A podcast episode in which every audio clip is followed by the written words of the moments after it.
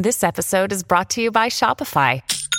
Forget the frustration of picking commerce platforms when you switch your business to Shopify, the global commerce platform that supercharges your selling wherever you sell. With Shopify, you'll harness the same intuitive features, trusted apps, and powerful analytics used by the world's leading brands. Sign up today for your $1 per month trial period at shopify.com slash tech, all lowercase. That's shopify.com slash tech.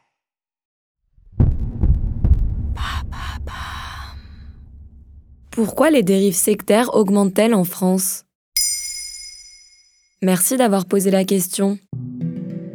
La situation s'aggrave. Selon le dernier rapport de la Mivilude, l'organisme de prévention et de lutte contre les dérives sectaires, le nombre de signalements entre 2015 et 2021 augmente drastiquement.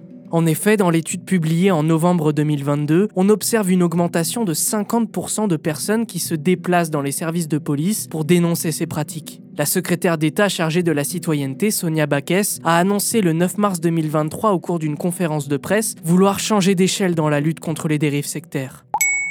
Mais c'est quoi une secte exactement? Aux yeux de la loi française, il n'existe aucune définition de secte afin de ne pas porter atteinte aux libertés de conscience, d'opinion et de religion constitutionnelle. C'est pour cela que l'on parle de dérive sectaire et non de secte en termes juridiques. La loi condamne quand même ces pratiques dès lors qu'elle constate des comportements abusifs des dirigeants sur les adeptes. Ces abus sont identifiés dès lors qu'ils portent atteinte aux droits de l'homme, aux libertés fondamentales et qu'ils constituent une menace à l'ordre public. Dit comme ça, c'est assez flou, mais en 2008, plusieurs associations anti-sectes comme la Mivilude ou l'UNADFI ont établi une série de critères pour mieux reconnaître les dérives sectaires. La manipulation mentale, le culte de la personnalité d'un gourou, l'extorsion de fonds, la rupture avec l'environnement d'origine et le discours antisocial ou complotiste. Si une association respecte plusieurs de ces critères, il est alors très probable qu'elle fasse preuve de dérives sectaires. Combien y en a-t-il en France?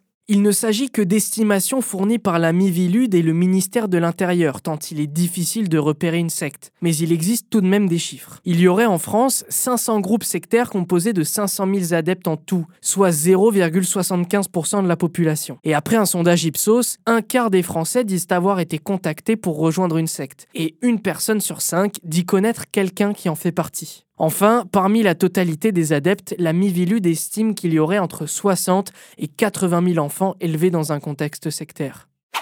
Et pourquoi sont-elles de plus en plus nombreuses?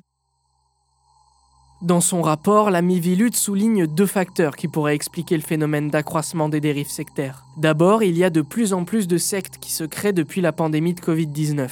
En effet, le climat anxiogène qui résulte des confinements successifs aurait contribué à déstabiliser les personnes vulnérables. De plus, avec l'hégémonie des réseaux sociaux comme moyen de communication, des manipulateurs en ont profité pour partager leur doctrine plus facilement. C'est par exemple le cas de Thierry Casasnovas, gourou de la secte crudivoriste aux 600 000 abonnés sur YouTube. Il est actuellement sous le joug d'une enquête judiciaire pour emprise mentale.